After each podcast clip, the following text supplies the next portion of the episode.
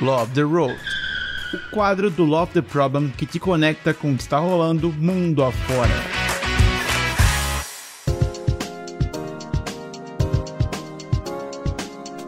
Fala galera, tudo bem? Tá começando o Love the Road, que é um quadro do Love the Problem, que vem trazer para vocês um pouquinho do que tá acontecendo nos eventos por aí. E hoje eu tô com um convidado super especial. É... Faz tempo que eu queria te convidar, mas deixa, eu, deixa, ele se apresentar primeiro aqui. Fusca, se apresenta aí para quem não te conhece na comunidade.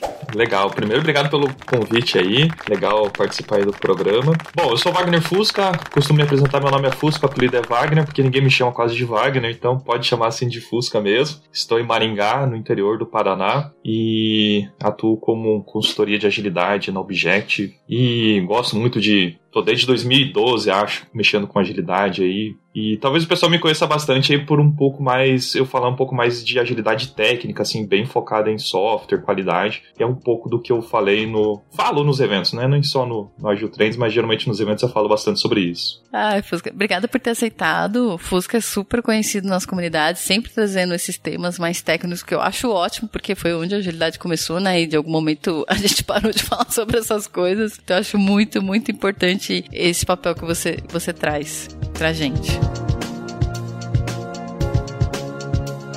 O que, que o, o Love the Road tem o foco, né, da gente falar um pouco com você nos eventos. E aí eu vi que no Agile Trends tu palestrou. E aí ele falou, poxa, acho que é uma boa oportunidade de trazer ele pro Love the Problem, que eu já tava querendo trazer, te trazer faz um tempo. Pra você contar pra gente um pouquinho, né, do que, que foi a sua palestra. Então, se você puder, diz pra gente qual foi o tema da sua palestra e qual a principal mensagem que você queria passar. Boa, legal. O tema da minha palestra foi como acabar com o seu débito técnico e a mensagem que eu queria mostrar é: tem ter várias mensagens assim, porque é, no Agile Trends a gente tem uma situação que a gente tem 20 minutos de palestra, então são palestras extremamente curtas e tem que ser direto ao ponto. Então o que, que eu passei ali? Não existe débito técnico, o que existe é dívida técnica. A metáfora foi distorcida foi mudada no Brasil. Então, assim, quando a gente vai na origem ali da Debit Metaphor, criada pelo Ward Cunningham, você tem, é, você entende que aquilo é uma dívida e não uma, um débito. E a dívida você tem que pagar ou conviver com ela. E quem acha que tem como pagar, zerar a dívida técnica, essa é uma ilusão. Então, eu falo muito disso na palestra, que você não vai a, ah, zerar a dívida técnica.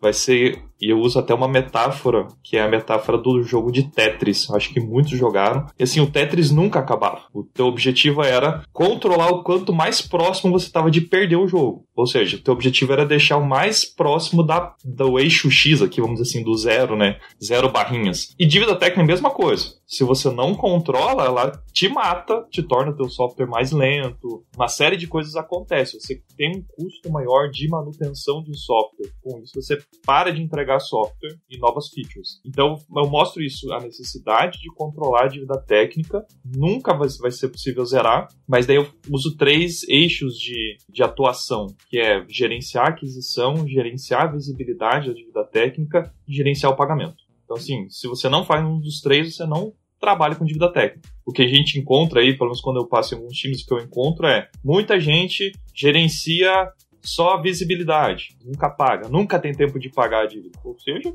sempre tá devendo. Aí você tem, tipo assim, ah, cara nem sabe que tem dívida técnica, nem sabe que gerencia a visibilidade. E aí nem sabe que existe esse termo e fica cavando mais dívida técnica, entregando mais software ruim com péssima qualidade. Então, assim, precisa valorizar a qualidade, gerenciar a dívida técnica. É um meio para isso, para desenvolver qualidade dentro do time. Né? Então, acho que é a mensagem que eu passei ali em pouco tempo. É mais ou menos isso que eu eu passei ali. Nossa, eu tô aqui meio curiosa para você falar desses três gerenciais. Já não lembro os nomes, mas eu achei muito engraçado esse lugar de muito bom você ficar só olhando e não fazer nada a respeito.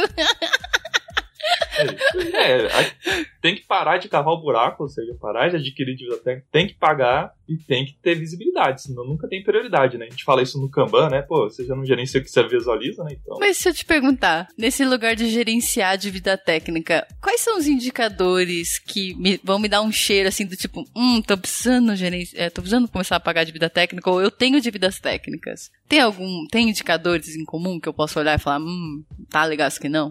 A gente pode pegar algumas ferramentas específicas que medem isso, né? Tipo SonarQube. Uh, você vai ter um projeto brasileiro chamado Doctor Tools que vai medir isso. Então isso faz, eles fazem análise estática de código, ou seja, eles vão olhar o código fonte e mostrar o quanto está mais próximo de um código ideal, baseado em uma série de convenções, e o quanto está longe disso. Acho que aí é um bom começo. Você começa a ver que, puxa, ó, sei lá, você tem mil práticas erradas de código-fonte. Pô, peraí, mil é muito é pouco. Depende da quantidade de código-fonte que você tem. Eu já acho muito. Aí você começa, tendo um número, começa a falar assim, isso não pode crescer, ou seja, todas as próximas entregas, você, o time tem que manter um número aquele tipo de mil códigos ruins para baixo. E aí você começa a criar esse jogo de unir dentro de uma sprint, unir dentro da interação, se for Kanban. Então, você começa a ter esse número. Sem esse número, vixe, você está dirigindo igual sem velocímetro. Mas aí uma dúvida, porque aí é um número que talvez me conecte com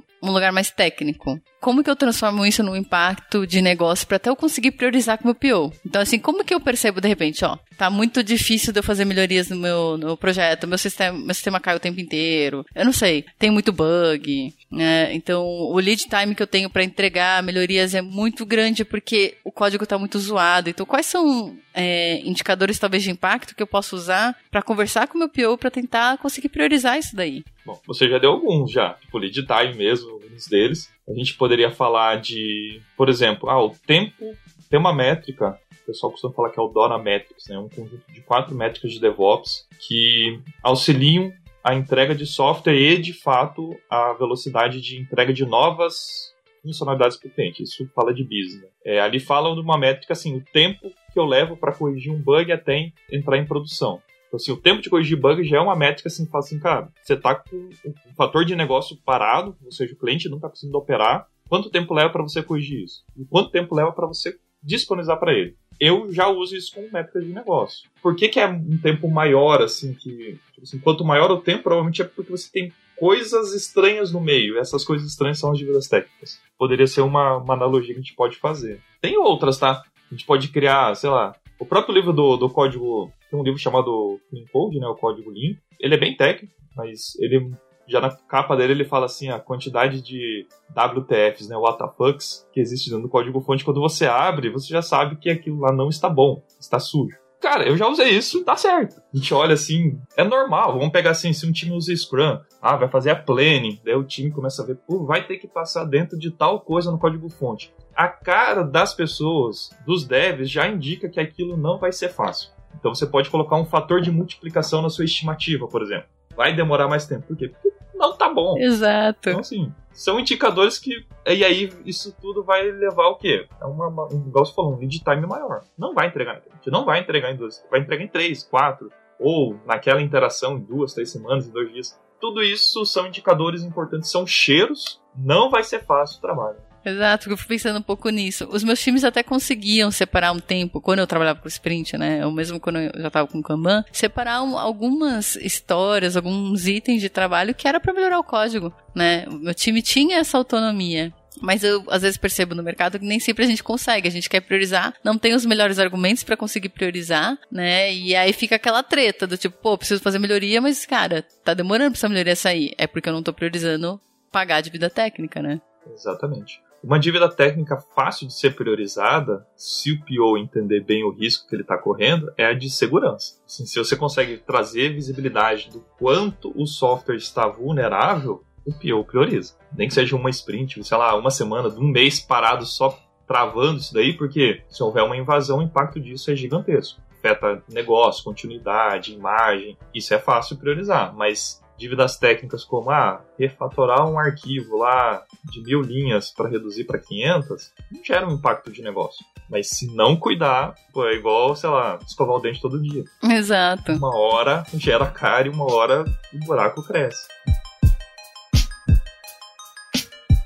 Eu gostei muito dessas dicas que tu trouxe, da gente falar de indicadores. Mas eu fico às vezes me perguntando, talvez seja um, uma percepção minha, de que, principalmente a área de desenvolvimento, eles levam no lugar mais técnico mesmo. Olha, eu preciso fazer essa dívida porque eu preciso diminuir a quantidade de, de bug, eu preciso é, diminuir a quantidade de linhas de código, tá complexo, tá difícil. E eu não sei se às vezes é o suficiente para impactar as pessoas para que elas consigam priorizar. Então, acho que indicadores, é, trazer mais indicadores de negócio já é um caminho, né, que você tem falado, mas eu queria te perguntar se você vê outros caminhos, outras dicas para que a gente possa mudar esse jogo e isso possa ser cultural As pessoas se importarem realmente com fazer algo com qualidade e entender o impacto de fazer com qualidade, sabe? É, assim, é uma pergunta difícil, porque geralmente eu escuto, ah, qualidade é um valor da organização, mas muitas das vezes não é vivido como valor de fato. É só um desejo onde quando chega a ideia do prazo e do custo, a qualidade morre. Aquela, aquele triângulo de ferro no, no projeto, nunca a qualidade sobrevive. Ela sobra, se for software, o software sempre sai barato e rápido. Nunca é bom, barato e rápido. Sempre sai barato e rápido, ou é rápido e bom. Tipo, rápido e bom é difícil. Então, é sempre difícil ter qualidade. Mas acho que assim, o fator de as pessoas técnicas realmente falarem um pouco mais a linguagem do business muda tudo. Vou dar um exemplo. Por mais que eu fale de vida técnica, vida técnica não é uma métrica de negócio. Já tá vendo aqui no episódio. E isso eu aprendi da pior forma possível, quebrando a cabeça e levando o não de, de level. Falei, cara, não quero olhar isso. Mas quando eu cheguei e falei, eu sei como reduzir, melhor, eu sei como aumentar a nossa produtividade em 10%. Os caras, como? Não preciso explicar. Você quer saber? Eu te explico. Tecnicamente, mas você não vai entender. Mas me dá algum tempo para começar a te mostrar que eu vou chegar nesse número. E aí, quando eu uso esse, realmente essas métricas, assim, até mais organizacionais, e deixo assim, poxa, cara, você tem que cuidar do negócio aí. Aqui dentro eu cuido, eu gerencio. E começo a mostrar que através dessas atitudes de qualidade eu posso melhorar a empresa, os indicadores, aí a gente começa a falar que, pô, isso que eles estão fazendo é qualidade, tem que ser organizacional. É um negócio complicado, porque assim, você vai dar quase uma blefada, né? Será que realmente vai dar 10% de produtividade? Mas vai mudar, gente. Não tem como, assim, é natural. Se você arrumar algumas coisas no seu processo produtivo, vai se tornar mais rápido. Você deixar os itens de qualidade, como escrever código limpo, testes automatizados, tudo isso vai tornar mais rápido, tá? E isso você vai começar a criar uma cultura. E aí, para você criar uma cultura de qualidade, você tem que ter aliados. A dica que eu deixo também é: já falou ali do, da métrica de falar um papo de negócios, não tão técnico, mas ter os seus aliados, pessoas que acreditam nisso porque eles são seus promotores e essa galera vai manter. Busque pessoas que não sejam os empurradores de qualidade, mas que eles vivam. Pelo exemplo, é, a qualidade você leciona, vamos dizer assim, você influencia pelo exemplo, pela tua fala, pelo que você faz. Não é só falando. Porque falar é fácil de qualidade, fazer é difícil. São várias dicas, mas é um tema profundo, vixe, dá pra gente mergulhar nesse tema aí. Eu gosto de fazer uma analogia assim, ah, por que que Pô, eu gosto muito de Fórmula 1, tá? Então, nossa, por que, que a Fórmula 1 consegue fazer um pit stop de um carro mega ultra caro em 2, 3 segundos? Cara, porque tá todo mundo sabendo suas responsabilidades, o seu papel, tem um recurso disponível que é o pneu ou combustível, no caso, na época que podia o piloto sabe que ele tem que fazer o que? Parar no lugar certo e quando virou a plaquinha ele sai correndo. Tem uma galera de gente olhando dados, telemetria, dizendo agora é a melhor hora para trocar. Ou seja, gente, é uma equipe. O cara lá talvez vai ganhar o troféu lá, o piloto, mas gente, foi a equipe que ganhou. Então, é muito disso. Todo mundo buscando isso, porque todo mundo entende que o ambiente é competitivo da Fórmula 1, e se a gente trazer isso no mundo real, gente, a gente vê um mundo competitivo. Então, isso é o diferencial que faz você ganhar uma prova ou não. Isso que tem equipes que tem um pit stop tão rápido e faz ganhar a corrida. Porque trabalha com dados, mentoria, e isso só consegue com qualidade, com treino, com capacitação, desenvolvimento de pessoas, acreditar nelas e, assim vai. A gente deixa o piloto voar. Seria isso, uma analogia para tentar explicar tudo isso. Muito, muito bom.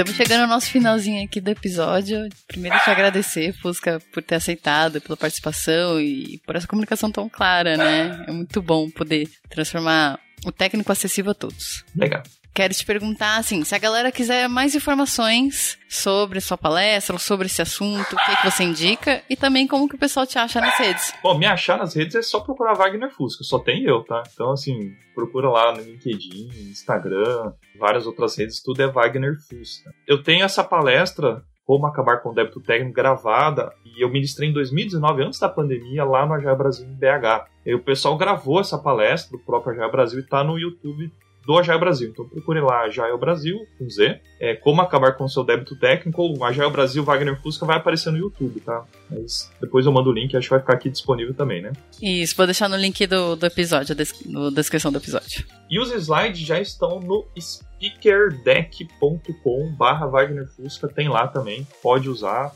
Também já escrevi post em blog sobre isso, mas me segue lá no LinkedIn que você vai encontrar volta e meia eu tô falando sobre isso. Então acho que é isso. Tá bom. Então, muito obrigada, gente. Obrigada, Fusca, de novo. Obrigada, pessoal. E até a próxima. Um beijo pra vocês.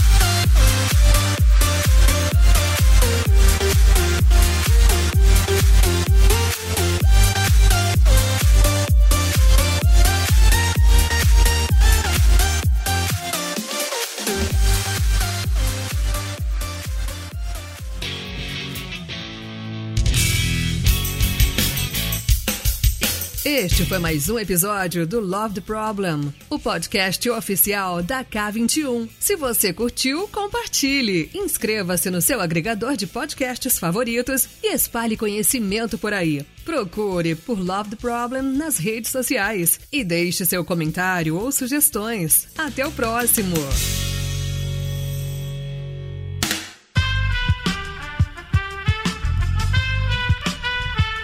Esse podcast foi editado por Aerolitos Edição Inteligente.